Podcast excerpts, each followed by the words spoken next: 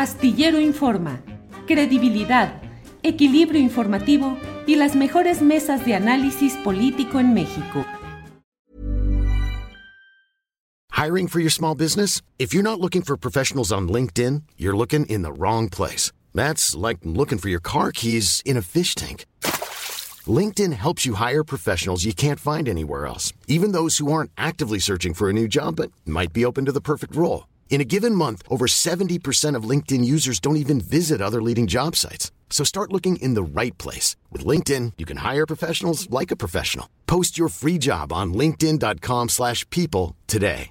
Hey, I'm Ryan Reynolds. Recently, I asked Mint Mobile's legal team if big wireless companies are allowed to raise prices due to inflation. They said yes. And then when I asked if raising prices technically violates those onerous two-year contracts, they said, what the f*** are you talking about, you insane Hollywood ass?" So to recap, we're cutting the price of Mint Unlimited from $30 a month to just $15 a month. Give it a try at mintmobile.com slash switch. $45 up front for three months plus taxes and fees. Promo for new customers for limited time. Unlimited more than 40 gigabytes per month. Slows. Full terms at mintmobile.com. Bien, son las 2 de la tarde con 3 minutos y me da mucho gusto saludar a Salvador Frausto que está por aquí. Salvador, buenas tardes. Hola Julio, hola Marta Olivia, un gusto arrancar la semana en esta conversación con ustedes. Gracias. Marta Olivia, buenas tardes. ¿Cómo estás, Marta Olivia López? ¿Qué tal, Julio? Muy buenas tardes. Salvador, un gusto este, verte, escucharte. Salvador Frausto, mmm, pues es que no puedo evitar preguntarte de las siempre interesantes eh, cafés Milenio que están publicando en el diario Milenio y que en esta ocasión se refirieron a una entrevista con Beatriz Paredes, según lo que vi, Salvador Frausto, y ahí hay pues una, un personaje, según la lectura que yo hice, con esa condición resbaladiza del priista, medio tradicional, ¿no, Salvador? Que se escapa y por más que tú le dices, oiga, dos más dos, ¿cuánto da? Bueno, pues hay una posibilidad de hacer la suma de una manera o de otra, pero lo importante es que bla, bla, bla. ¿Qué opinas? ¿Cuál, ¿Cómo ves hoy la circunstancia de la batalla interna del Frente Amplio por México. Xochitl es la ganadora predeterminada, te pregunto, Salvador.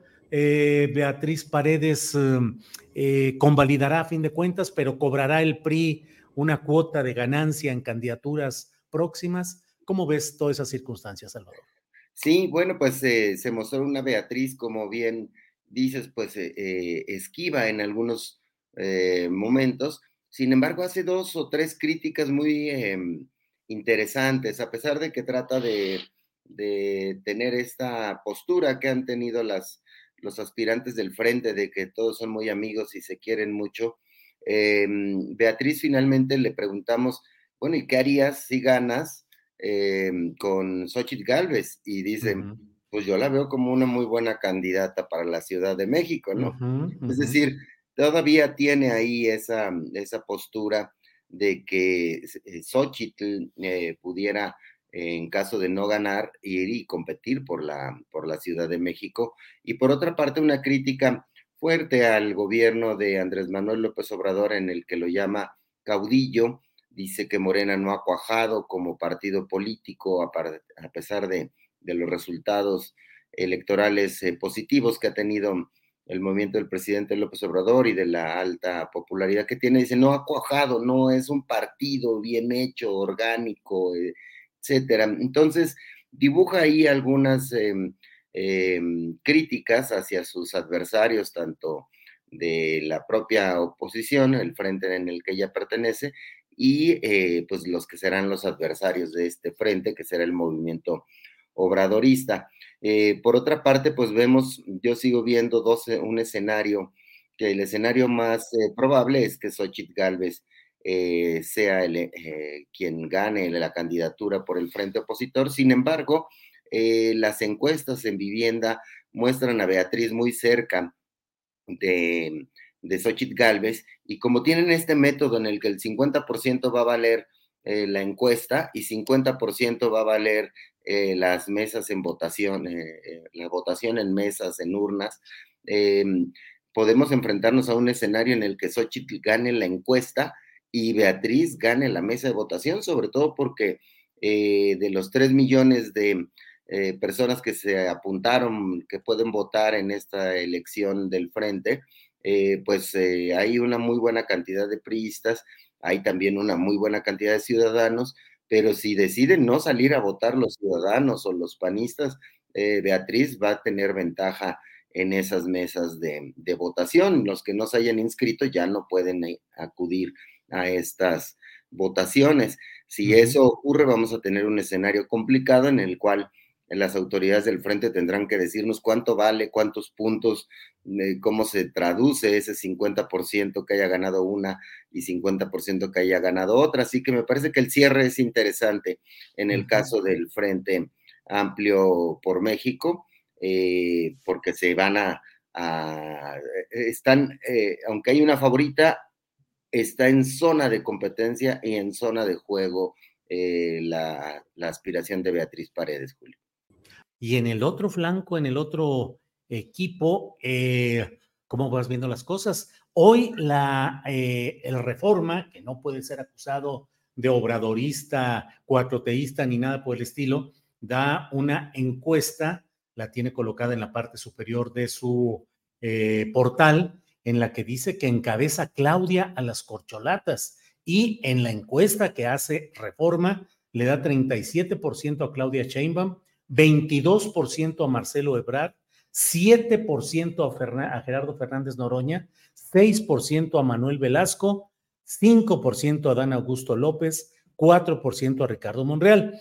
Ah, más allá de las reservas o indefiniciones que tengamos respecto a las casas encuestadoras, pues resulta llamativo que lo que le da eh, reforma a Claudia Sheinbaum es una amplia ventaja sobre Marcelo Ebrard y que por otro lado le da números muy bajos a Fernández Noroña, un 7%, Manuel Velasco, que virtualmente ni ha hecho campaña, 6%, Adán Augusto, 5% con todo y el enorme despliegue de recursos que ha realizado. ¿Cómo lo vas viendo, Salvador? Sí, llama la atención eh, la encuesta. Primero, eh, la mayoría de las encuestas tienen a Claudia eh, arriba por eh, pues más de 10 puntos, no, no 8, 9 puntos algunas. Em, y entonces el escenario más probable que tenemos es que eh, Claudia Sheinbaum sería la, la aspirante presidencial de la coalición que encabeza Morena, pero Marcelo Ebrard, al igual que en el frente que decimos que Beatriz está en zona de competencia, yo diría que Marcelo está en zona de competencia. Todavía hay cierta incertidumbre sobre quién va a ser el eh, ganador de esta encuesta, a pesar de que la, favorita o las probabilidades eh, de que Claudia lo sea son mayores. Eh, le escuchaba decir a Roy Campos un porcentaje de probabilidad que la tenía en más o menos 85% de probabilidades a Claudia de erigirse como la aspirante presidencial, pero en Morena va a contar mucho eh, también en qué lugar quedan las demás corcholatas y me llama la atención eh, que esté tan abajo el senador Ricardo Monreal, eh, incluso rebasado por, por Manuel Velasco, también colocan muy abajo a Dan Augusto en quinto lugar, porque si Ricardo Monreal aspira a ser eh, que su segunda opción sea buscar la candidatura por la jefatura de gobierno de la Ciudad de México, le va a ser más difícil entre más abajo quede en esta encuesta que levante Morena. También en el caso de, de Adán Augusto, que lo candidatean ya sea para dirigir Morena o para em, ser el próximo coordinador de los diputados en el sexenio próximo, si queda muy abajo, pues sus probabilidades también eh, se irán haciendo menos y, em, y bueno, pues ahí eh, también la distancia que tenga Marcelo de Claudia eh, determinará el nivel de su berrinche, que me parece que tenemos garantizado berrinche, pero del que quede en segundo lugar, aunque hasta dónde va a estirar ese, ese, esa molestia y esa crítica a la falta de piso parejo en las elecciones de Morena. Entonces, tenemos eh, muy animadas las eh, contiendas de ambos coaliciones, tanto la obradorista como la frentista, y, em, pues eh, un signo de la democracia es esa incertidumbre. Hay alguien muy probable que puede ganar, pero están en zona de competencia los segundos eh, lugares. Si revisamos, hemos criticado las encuestas de que se equivocan mucho, pero la mayoría de las veces se equivocan en el porcentaje de distancia entre el primer y segundo lugar, pero suelen ser muy asertivas en decir quién va a ganar. Eso es eh, una de las condiciones que ha pasado en las últimas encuestas en nuestro país, Julio. Bien, Salvador, ya está con nosotros Jorge Meléndez. Jorge, que ya estaba conectado, pero ya sabe que siempre los duendes tecnológicos nos juegan malas pasadas, pero ya está puesto aquí, triunfador sobre la tecnología, Jorge Meléndez. Jorge, buenas tardes. Buenas tardes a los tres y a la audiencia. Bien, Jorge, estamos pasando revista a cómo ve esta parte de, sí. Escuché a, Salvador y a, Marta Olivia. Lo primero que quiero decir es que le mando un gran abrazo y mi solidaridad a Marta Olivia porque ha sufrido un ataque de este ampón llamado cabeza de vaca que le ha amenazado a ella y con ella nos amenaza a todos los periodistas que tenemos cosas que decir. Lo primero es un abrazo a esta gran periodista que yo la respeto mucho. Respecto a lo que se ha platicado, yo creo que Beatriz es una gran competencia y que hizo un gran cierre.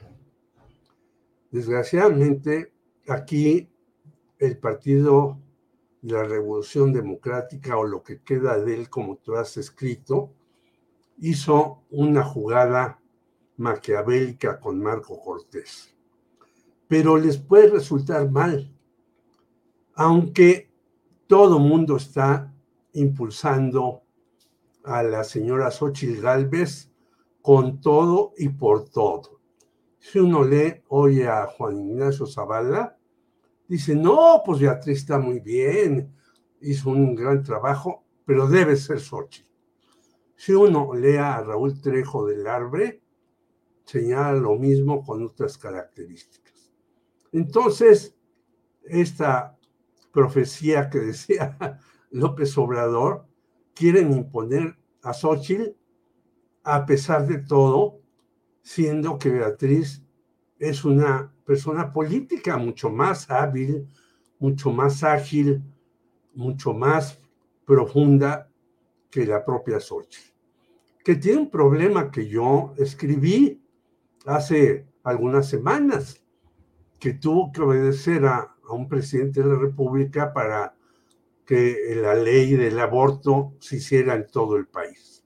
Ese es el gran problema de Beatriz. Es que, y cuando ella dice, Morena, que, que, mal está, bueno, yo creo que sí, Morena está muy mal. Morena es un amasijo ahí en donde cualquiera que hagamos una crítica morena, nos descalifican y hasta nos borran del mapa, ya no digas ya que nos atacan. Pero el PRI, ¿qué era? Era lo mismo, es decir, una serie de sectores que no eran tal. Incluso la famosa CNC que dirigió la señora Beatriz, pues se apegaba al script que le mandaban desde Los Pinos. Entonces, los partidos en México están en una circunstancia deplorable todos, yo creo. Y si el gran líder es Marco Cortés, pues ya con esto termino mi comentario. Bien, Jorge, gracias. Eh, efectivamente, eh, Salvador, Jorge, em, un tema que quisiera que abordáramos, que analizáramos, es el relacionado con esta actitud de amago del exgobernador panista de mm, Tamaulipas, eh, Francisco Javier García Cabeza de Vaca, eh, respecto a un ejercicio periodístico pleno, neto, normal, profesional que hizo Marta Olivia en el portal que dirige en Tamaulipas en un 2x3 y en el cual se da cuenta de cómo una organización de madres buscadoras de desaparecidos reportan que en un lugar eh, fueron encontrados indicios de actividades de grupos del crimen organizado, cocinas clandestinas, fosas clandestinas, y Marta Olivia da el contexto periodístico de que el propio Santiago Nieto, director de la Unidad de Inteligencia Financiera de la Secretaría de Hacienda tiempo atrás, él había dicho todos los datos relacionados con la propiedad del García Cabeza de Vaca y su familia de ese lugar. Y ante ello, García Cabeza de Vaca dice que es, eh, lo desmiente, o al menos eso pretende hacer con un tuit, y dice que se reserva el derecho a proceder legalmente contra el autor de la nota. Así lo dice, la autoridad de la nota es de Marta Olivia López, pero él dice el autor de esta nota y nos arroba además eh, a la octava y a un servidor. Marta Olivia, ¿qué ha seguido en este tema? ¿Cómo va? ¿Qué ha sucedido, Marta Olivia? Sí, este, Julio, muchas gracias primero, antes que nada, gracias por la solidaridad y el apoyo.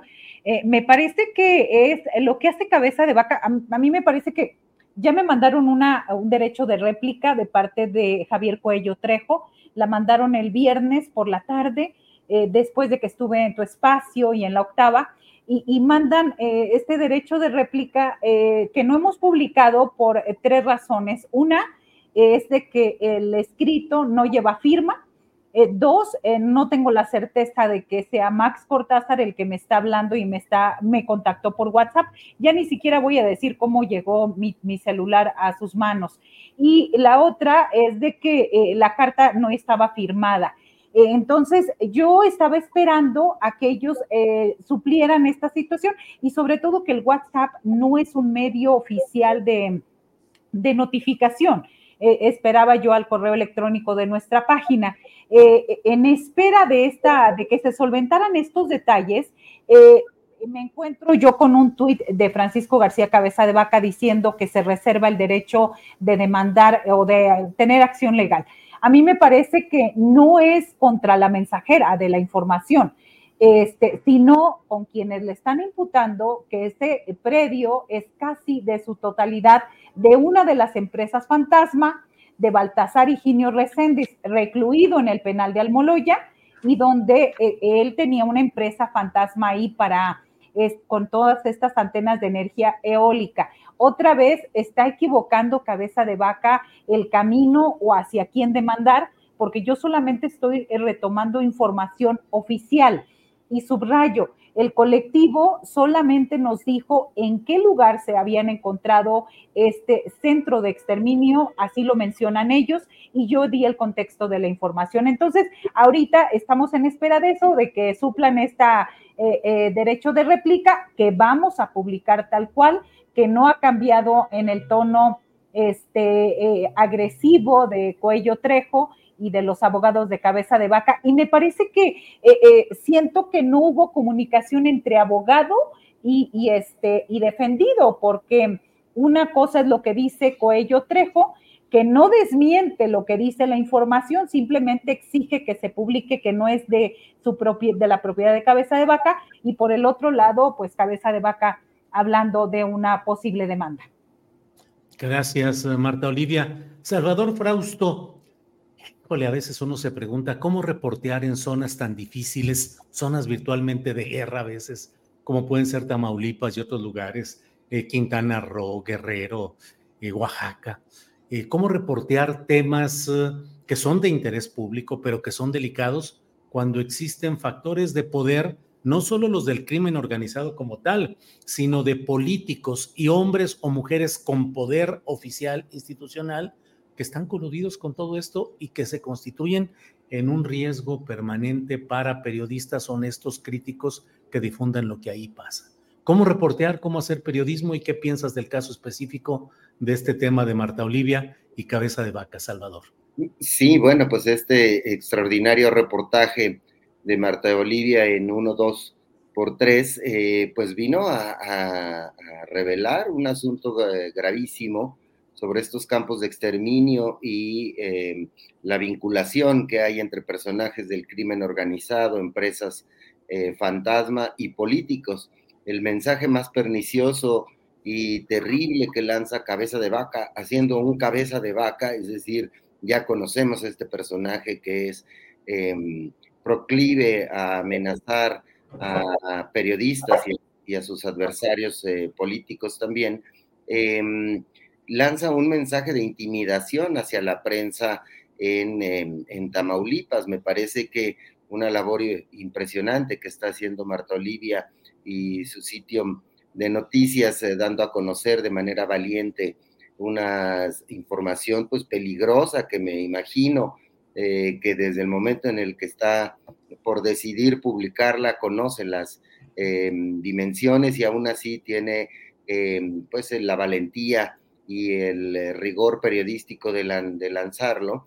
Em, y viene este señor a mandar un mensaje de intimidación en una zona en la que es muy difícil hacer periodismo.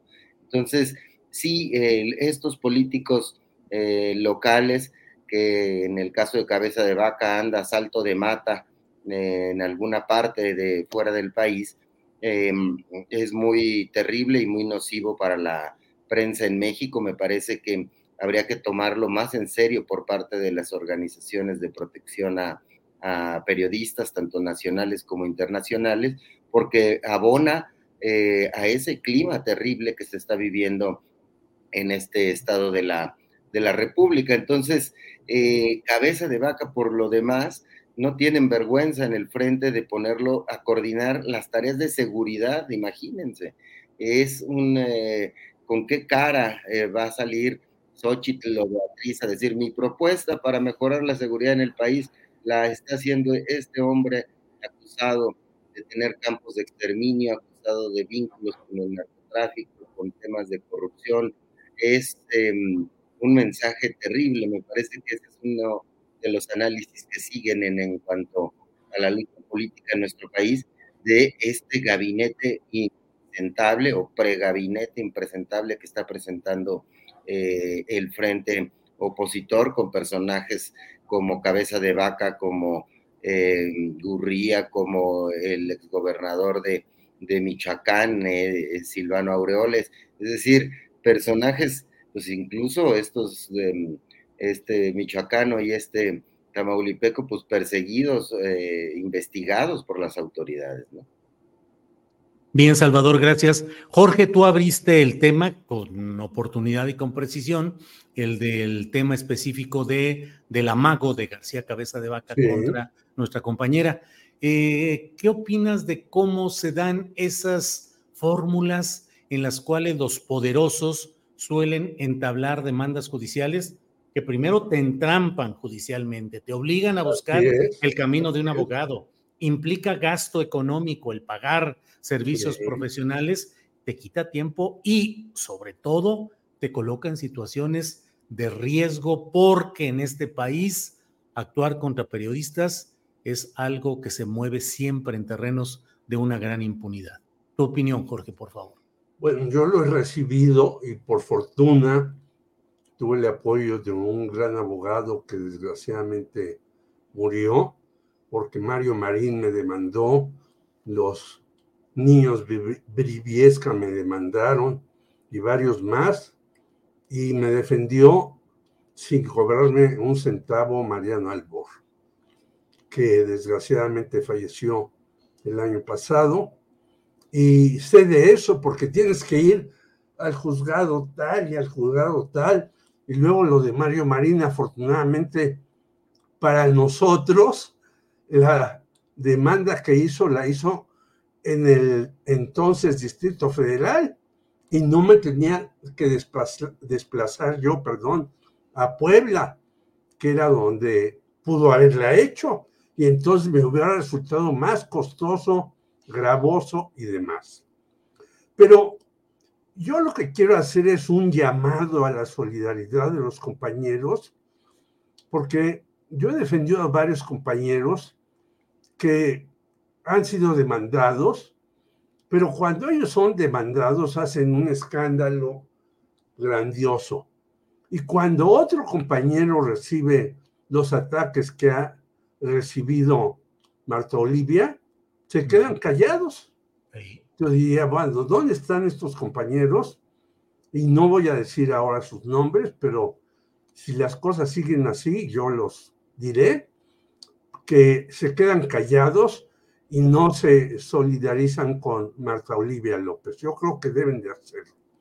Segundo lugar, yo hago un reto a la señora Xochitl Galvez a que nos diga si en verdad este va a ser su encargado de seguridad.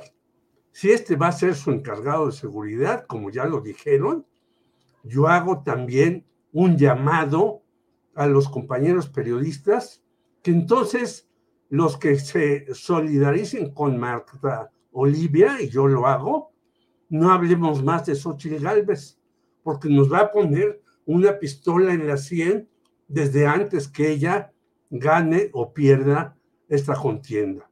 Y yo creo que nosotros debemos defendernos en el gremio, ahora que no tenemos una situación, y hay que hacerlo ya. La semana pasada hubo una reunión de morenistas para ver cómo venía la información en el próximo sexenio y no se habló de estos casos. Me parece terrible que no se hable de estos asuntos, siendo que hay decenas, perdón, de periodistas compañeros caídos en este sexenio y no se les eh, ha hecho justicia ni a ellos ni a sus familiares.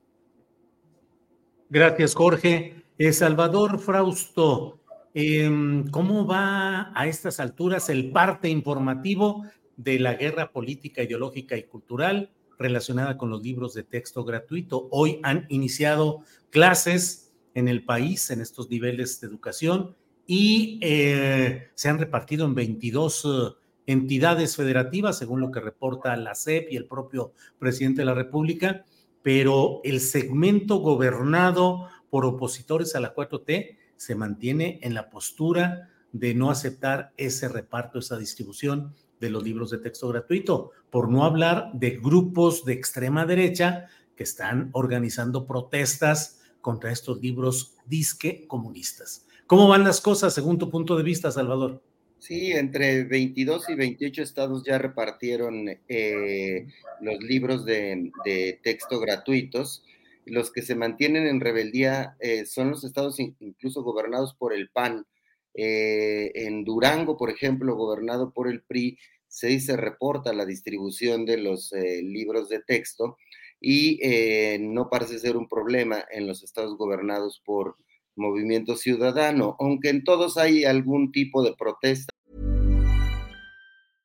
Selling a little or a lot? Shopify helps you do your thing however you cha-ching. Shopify is the global commerce platform that helps you sell at every stage of your business. From the launch your online shop stage to the first real life store stage, all the way to the did we just hit a million orders stage. Shopify is there to help you grow. Shopify helps you turn browsers into buyers with the internet's best converting checkout. 36% better on average compared to other leading commerce platforms because businesses that grow grow with Shopify. Get a $1 per month trial period at shopify.com/work. shopify.com/work. Hey, I'm Ryan Reynolds. At Mint Mobile, we like to do the opposite of what Big Wireless does. They charge you a lot we charge you a little. So naturally, when they announced they'd be raising their prices due to inflation, we decided to deflate our prices due to not hating you. That's right. We're cutting the price of Mint Unlimited from $30 a month to just $15 a month. Give it a try at mintmobile.com slash switch. $45 upfront for three months plus taxes and fees. Promote for new customers for limited time. Unlimited more than 40 gigabytes per month. Slows. Full terms at mintmobile.com. O en varios estados.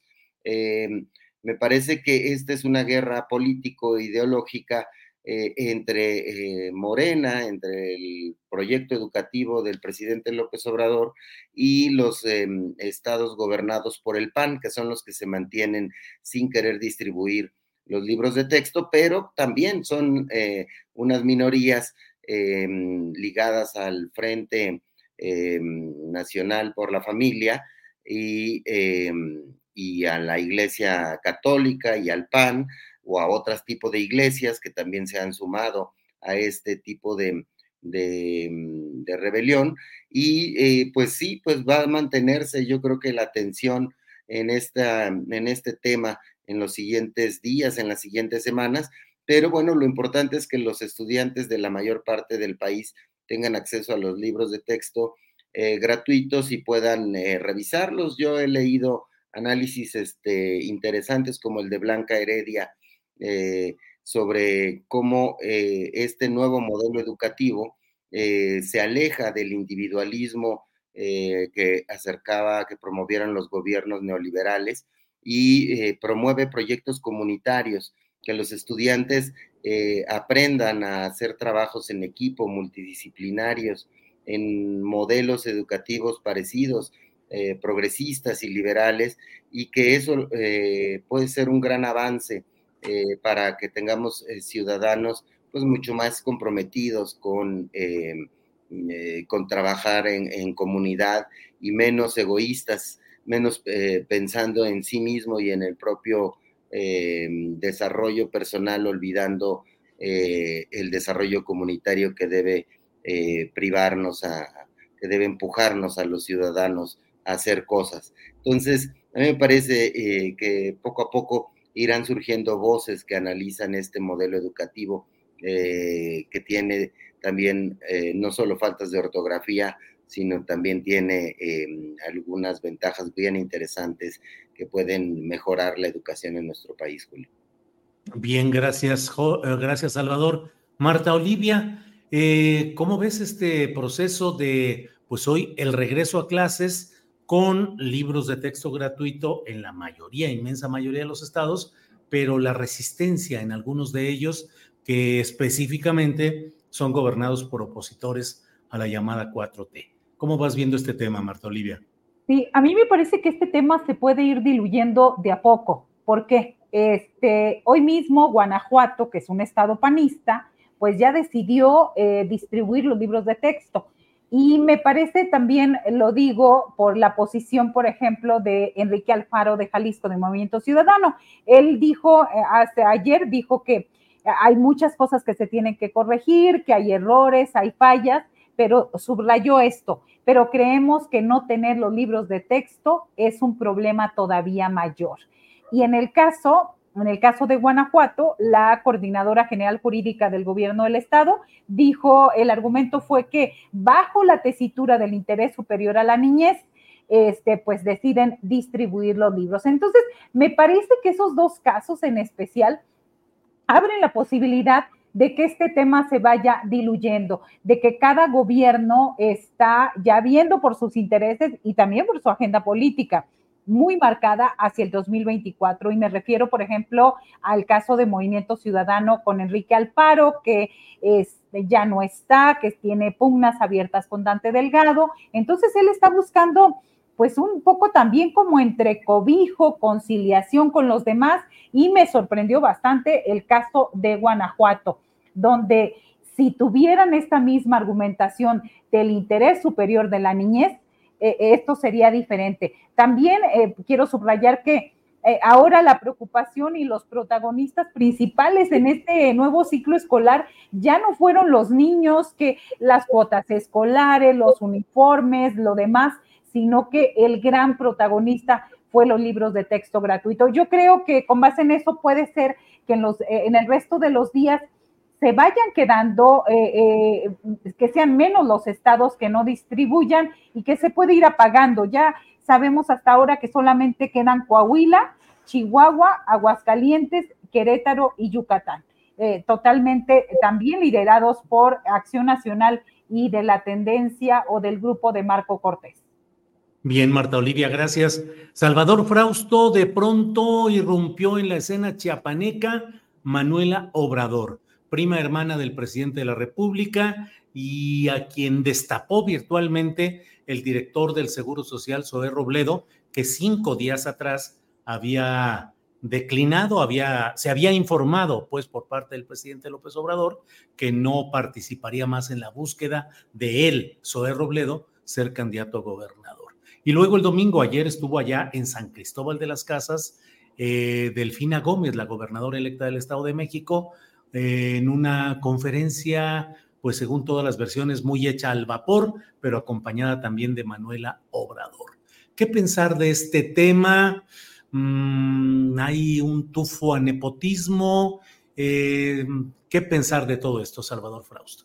Sí, sin duda, los elementos que, hemos visto eh, políticos, ¿no? La declinación de Zoe Robledo y que él mismo mencione a Manuela Obrador como una opción para, para gobernar eh, Chiapas, que además pues va a ser el estado donde va a vivir el presidente López Obrador, ahí tiene su, su rancho. Entonces se ha platicado, se ha conversado mucho el interés eh, especial que tendría eh, López Obrador porque el gobernador del estado donde él va a vivir sea cercano a su movimiento. Y bueno, ¿quién más que un eh, familiar? Sin duda, pues huele a nepotismo, huele a influyentismo, a favoritismo, a un familiar, sobre todo porque si vemos otros aspirantes que habían alzado la mano, tienen una trayectoria política pues más fuerte, más eh, sólida que el de la propia señora Obrador y pues habrá que seguir con mucha atención. Ciertamente el apellido, con solo el apellido en un estado como Chiapas, eh, nos daría un indicador de que sería una candidata pues muy competitiva. También ha estado involucrada en algunas eh, acusaciones, en algunos escándalos de, contratos, de favoritismo hacia su figura, eh, pues yo creo que hay que seguirlo con, mucha atención y, ver cuál es la reacción ahí del, de Morena de, en Chiapas y de otros actores políticos, por ejemplo, el Partido Verde, que es fuerte en el estado de Chiapas, ver eh, cómo va a transitar con, este, con esta idea que está surgiendo. Entonces sí, pero sin duda pues huele a favoritismo eh, y ahí eh, que me parecería innecesario eh, teniendo ahí buenas alternativas de aspirantes gobernar ese estado por parte de Morena. Gracias, Salvador. Em, Jorge Meléndez, ¿qué opinas de este tema de Chiapas, donde ha irrumpido en el escenario político electoral la prima hermana del presidente López Obrador, Manuela Obrador? Y por otra parte, pues está la opción de Eduardo Ramírez, el senador ahora por Morena, pero que antes fue del Verde, que fue secretario general de gobierno y luego líder del Congreso del Estado durante el gobierno de Manuel Velasco Cuello, es decir, parte del grupo de Manuel Velasco Cuello. Pareciera, Jorge, que por más que se le da vueltas y vueltas, en Chiapas nunca hay buenas propuestas de gobernantes que realmente hagan cambiar las cosas de un estado tan trágicamente abandonado tan dolido como es Chiapas. Jorge. Sí, yo antes, eh, para agregar lo que dijo Marta Olivia de los libros de texto, bueno, Jalisco ya aceptó, el Estado de México está por aceptar, y ya quedarían pocos estados donde esto. Los libros de texto no son como sale una persona ahí que dice, a mis niños le van a dar en los libros de texto el Kama Sutra, siendo que es el mismo público que aplaude porque Wendy no sé qué ganó en la casa de los famosos. Pues ellos son los que ven el Kama Sutra en Televisa y luego se quejan. Entonces este es un nuevo ataque de la ultraderecha que dicen que no existe, pero sí está presente aquí en México.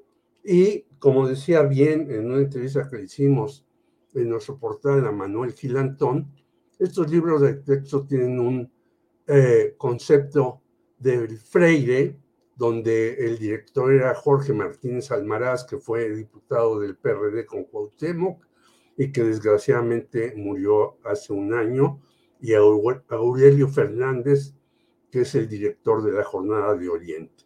Entonces tienen esa, esa concepción. Y sobre lo de la señora Manuela, pues yo creo, coincido con Salvador, ya lo dijo, pero yo creo que es una, pues una cosa para que eh, el señor López Obrador esté más tranquilo, pero yo veo ahí un golpe, sí, muy rudo contra Manuel Velasco, porque como tú bien decías, este senador Ramírez ya echaba cohetes y eh, eh, brindaba porque él iba a ser en lugar de Zoé Robledo, y de repente hay un giro tremendo y un favoritismo familiar que es indudable y que no hay que cerrar los ojos ante ello ni hay que dejarlo pasar de lado.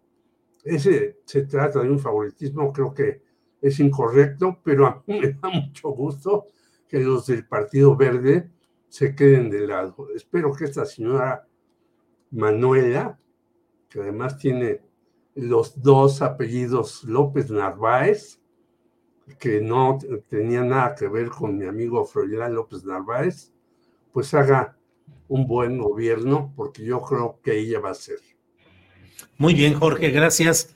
Eh, Marta Olivia, ¿cómo va ese empoderamiento de las mujeres en el terreno electoral? Cada vez con más candidaturas, diría yo, eh, algunas en un contexto complicado, polémico, como el de Guerrero, donde llegó la hija del senador Félix Salgado Macedonio. Me parece que ahí hay pues un proceso que desde mi punto de vista es muy criticable, pero bueno, finalmente llega una mujer a gobernar el estado bravío y difícil de Guerrero. Chiapas no es menos difícil, es bastante difícil la política en Chiapas y ahora podría llegar otra mujer, en este caso, prima del presidente López Obrador. Em, ¿Las mujeres se van empoderando de verdad, Marta Olivia? ¿O es una cuestión estadística por un proyecto político? ¿Cómo ves todo ese empoderamiento cada vez mayor de mujeres, Marta Olivia? Sí, eh, primero establecer que, por ejemplo, Manuela eh, Obrador Narváez, quien estaba revisando yo parte de su trayectoria, tiene una trayectoria como en la función pública desde hace mucho, no es nueva, es una política, economista, eh, dice en su currículum también docente mexicana, ella este, ha ejercido este, sobre todo en el Consejo Estatal Electoral de, Chiapas, ha estado en programas de la Secretaría de Educación Pública, también en el gobierno municipal de Palenque señala. O sea, primero establecer que ella tiene una carrera política y eso es indudable.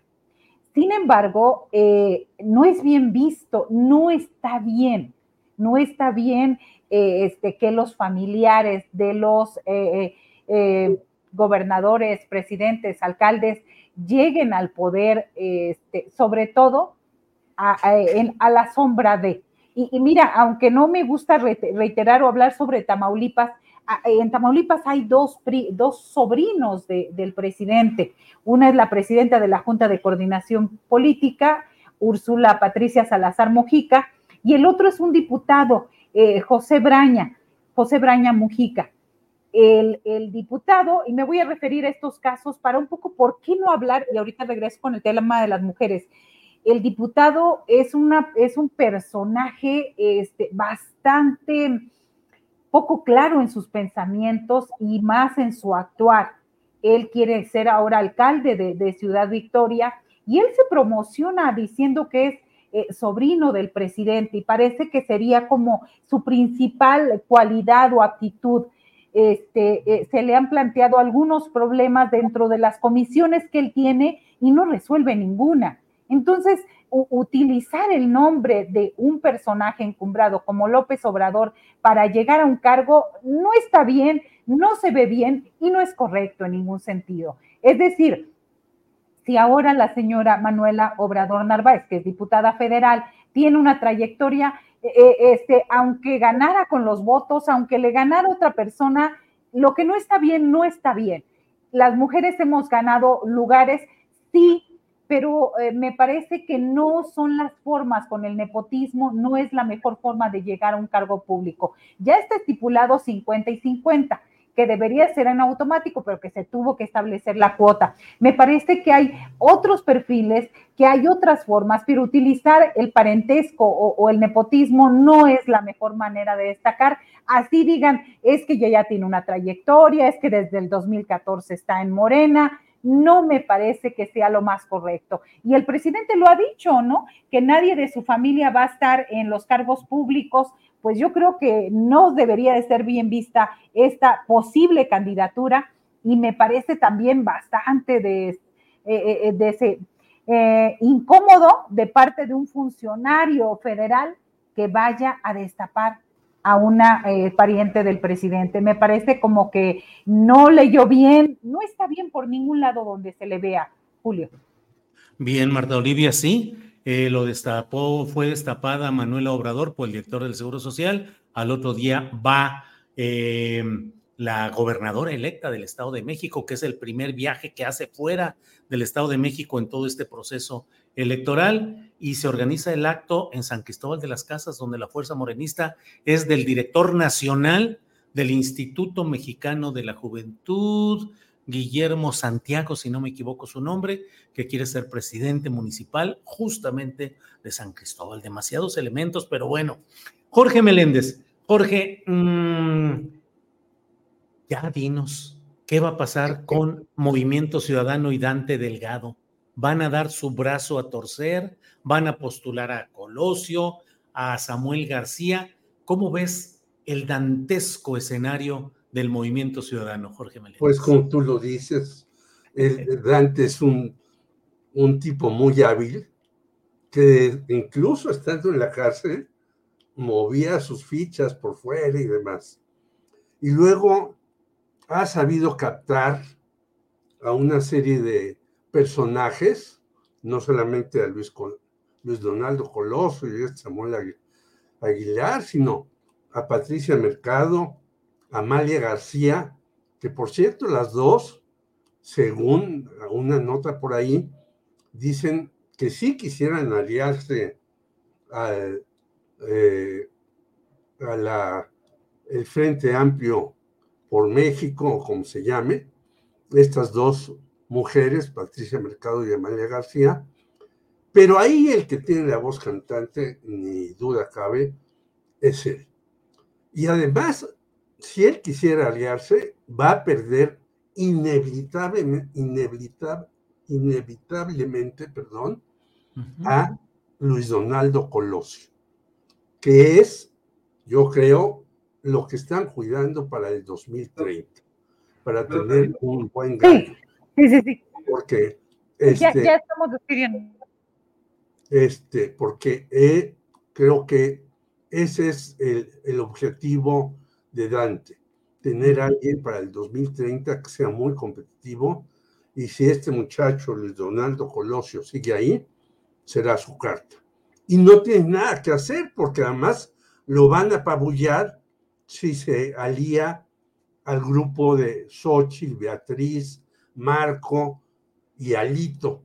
Entonces yo creo que está jugando para mí, aunque obtenga 4% según reforma, bien sus cartas, que no lo va a obtener, yo creo que va a ser mucho más, bien sus cartas Dante Delgado, porque mucha gente desilusionada después de lo que pasa en el frente, van a votar por el movimiento ciudadano y no dudemos que algunos de Morena, después de la definición, que yo creo, decía Salvador, que el 85%, pues yo creo que es mucho más del 85% lo que tiene Claudia Sheinbaum en términos reales y precisos. Bien, Jorge, gracias. Eh, Salvador Frausto, Vamos entrando ya al terreno de los postrecitos, ya estamos en la parte final del programa. ¿Qué nos dices de postrecito en este día, Salvador? Bueno, lo de Movimiento Ciudadano también es eh, eh, muy interesante cómo se está moviendo. Me parece que ya eh, la posición de Luis Donaldo Colosio, que ya ha dicho con mayor claridad, porque había sido un poco ambiguo, que Movimiento Ciudadano tiene que apostar a fortalecerse internamente, a tener sus propios cuadros, a tener una opción mucho más fresca para los ciudadanos. Yo creo que esa opción es la lectura correcta para Movimiento Ciudadano.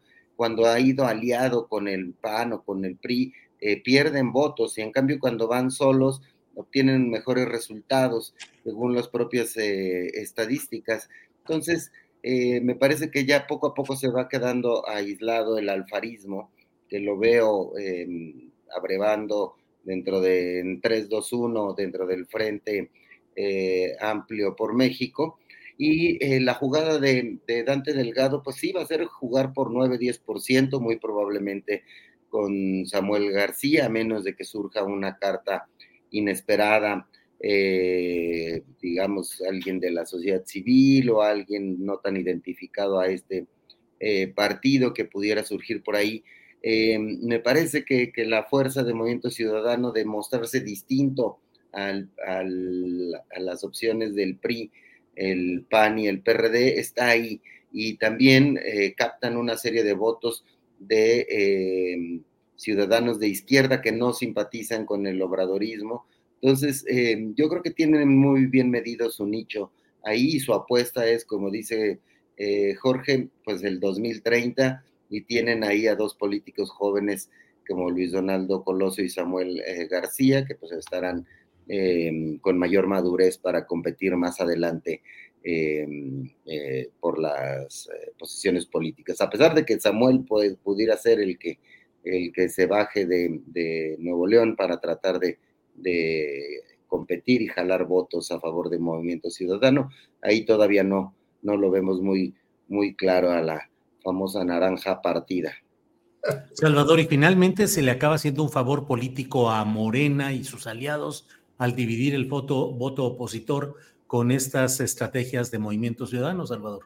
Sí, me parece que, el cálculo de Dante es que es eh, mejor eh, mantener eh, al obradorismo que darle su apoyo a la oposición frentista. Me parece que ese cálculo es el que tiene Dante y me parece que tiene un cálculo propio, es decir, con esa jugada garantiza que, el obradorismo no golpee a sus, a sus alfiles. Ya vemos cómo no habla mal López Obrador de, Samuel García o incluso de Alfaro. Le eh, llegaron a tener más o menos expresiones eh, no tan rudas, ¿no?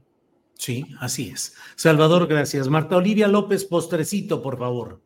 Sí, eh, no hay que olvidar que Movimiento Ciudadano este, tiene un voto de jóvenes tiene un voto de tiktokeros y una, un voto sobre todo con Samuel García y con lo que significa su esposa en redes sociales.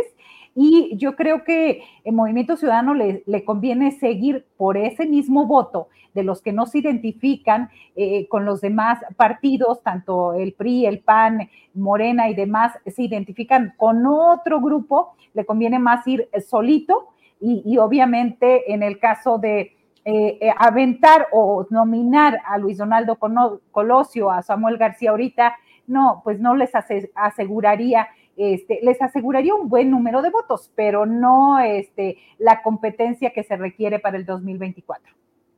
Bien, Marta Olivia, pues gracias por esta mesa a los tres, Salvador, Jorge, Marta Olivia. Eh, cierro también sumándome pues a lo mismo que han dicho ya Salvador y Jorge con mucha precisión que es mi solidaridad y estar atento a lo que sucede en este tema del amago de acciones legales de eh, un poderoso, de un hombre de poder político y público como es el exgobernador panista García Cabeza de Vaca, contra un trabajo periodístico absolutamente serio, profesional, realizado por Marta Olivia López en el muy difícil terreno periodístico de Tamaulipas.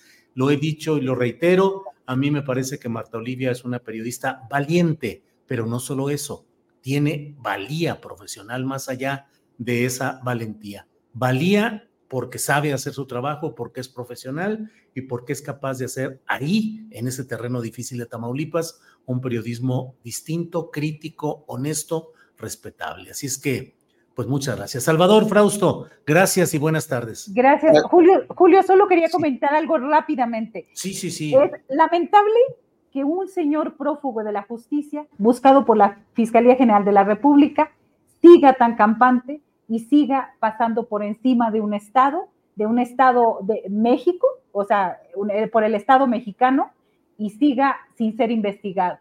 Solamente eso. Gracias, Marta Olivia. Salvador, gracias y buenas tardes. Buenas tardes, buena semana. Igual, solidaridad con Marta. Yo quería decir, Julio, finalmente, en el postrecito, que me parece que estamos viviendo una revolución de las mujeres. Entonces, en esta revolución también no se vale lo de Evelyn y lo de la señora Manuela.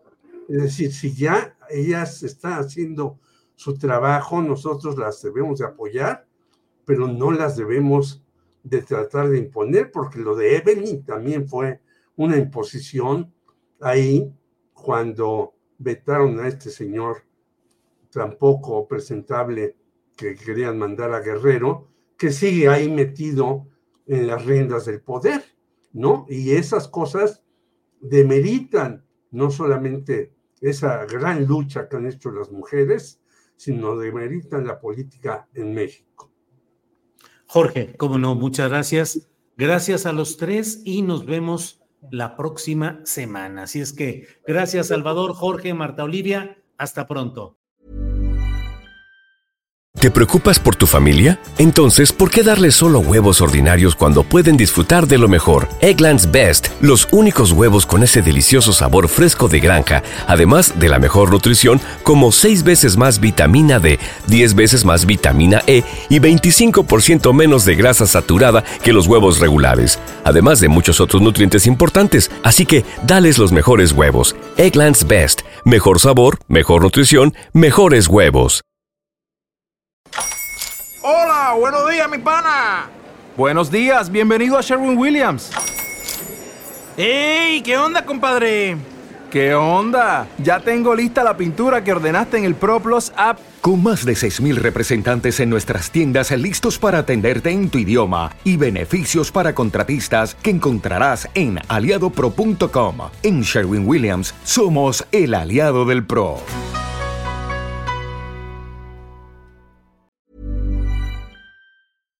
Para que te enteres del próximo noticiero, suscríbete y dale follow en Apple, Spotify, Amazon Music, Google o donde sea que escuches podcast. Te invitamos a visitar nuestra página julioastillero.com.